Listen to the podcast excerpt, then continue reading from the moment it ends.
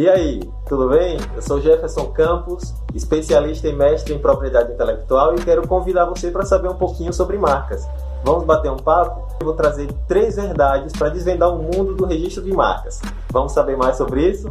Primeira verdade: nem tudo aquilo que você cria é seu. Então, ó, de novo, nem tudo aquilo que você cria é seu. Eu construí uma casa, essa casa é minha? Não, você construiu é, o que, que foi mais que você construiu? Você construiu uma marca, a marca da sua empresa. Ela é sua? Não, você só construiu. Então a primeira verdade é essa: nem tudo que você cria é seu. Verdade número dois: nem todo papel é documento. Porque quero que você saiba primeiro o que é a ideia de propriedade intelectual. Propriedade intelectual é a ideia de aquilo que é criação do intelecto humano se transforma em uma propriedade, vai ter um dono. Então, aquilo que você cria, um desenho, uma marca, uma invenção, tudo isso pode se transformar em uma propriedade, vai ter alguém que responde por ela.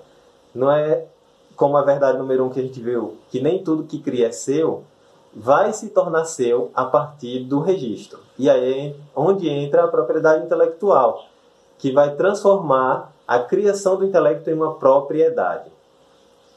Um exemplo disso fora um pouquinho da propriedade intelectual, só para ilustrar e você entender melhor. Você é dono de uma casa quando essa casa tem um registro no cartório de imóveis da sua cidade. Você é dono de um carro quando o seu nome está lá no registro chamado CRLV. E quando é que você é dono da sua marca? Quando você tem o registro da sua marca no INPI. Vamos lá? INPI, Instituto Nacional de Propriedade Industrial. Se alguém chegou até você por um e-mail convidando para registrar sua marca, se foi até sua empresa e ofereceu, vamos no cartório registrar. Não tem registro, isso não vale de nada. Por isso que essa é a segunda verdade. Nem todo papel é documento.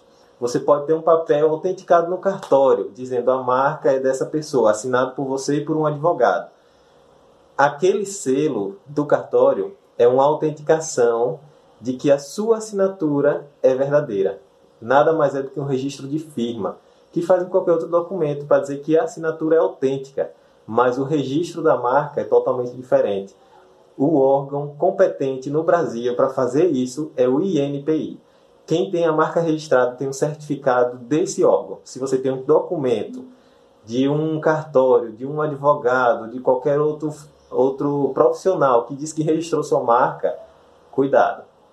Terceira verdade: o preço não diz tudo. Primeiro, saiba que para você registrar sua marca, você vai gastar em torno de 300 a 750 reais somente de taxas do sistema público. O INPI é um órgão federal. E entra agora o valor do profissional.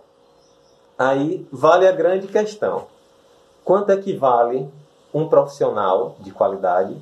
Quanto vale um serviço bem feito? Quanto custa segurança, bem-estar, patrimônio? Aí você decide se você quer contratar qualquer tipo de profissional, comprar qualquer tipo de documento ou seguir no que realmente a lei lhe dá cobertura e segurança e garantia da marca registrada.